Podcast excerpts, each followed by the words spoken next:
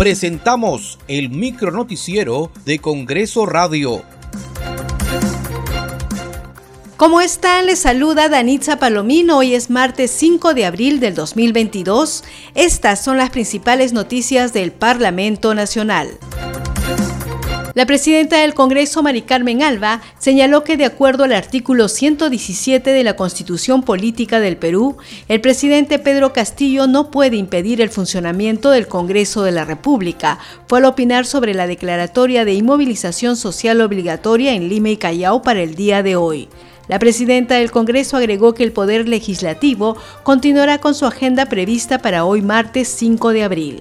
En la víspera, la titular del legislativo, Mari Carmen Alba, informó que el presidente de la República, Pedro Castillo, y cinco ministros de Estado han sido invitados para presentarse a la sede del Parlamento con el fin de coordinar soluciones al actual clima de convulsión social.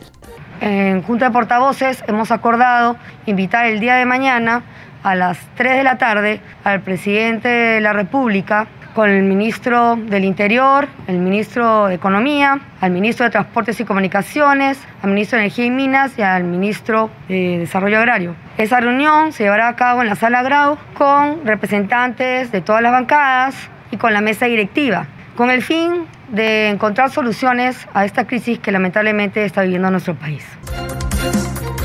El Pleno del Congreso de la República aprobó que los proyectos de ley con alcances tributarios que fueron presentados por las bancadas Fuerza Popular y Avanza País sean estudiados técnicamente en la Comisión de Economía antes de que obtengan el veredicto de la representación nacional.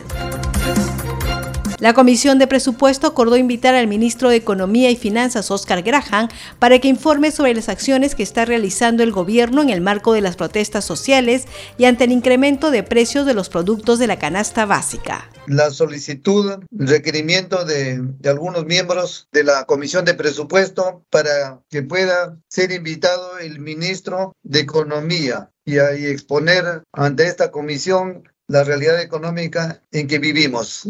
Secretario técnico, sometemos a votación. Señor presidente, han votado 14 congresistas a favor, 0 en contra y 0 abstenciones. Bien, bien, secretario técnico. En todo caso, vamos a hacer las coordinaciones para con el ministro de Economía para invitarlo a la comisión.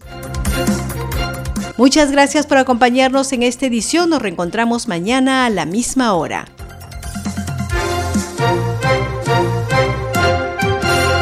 Hasta aquí el micro noticiero de Congreso Radio, una producción de la Oficina de Comunicaciones del Congreso de la República.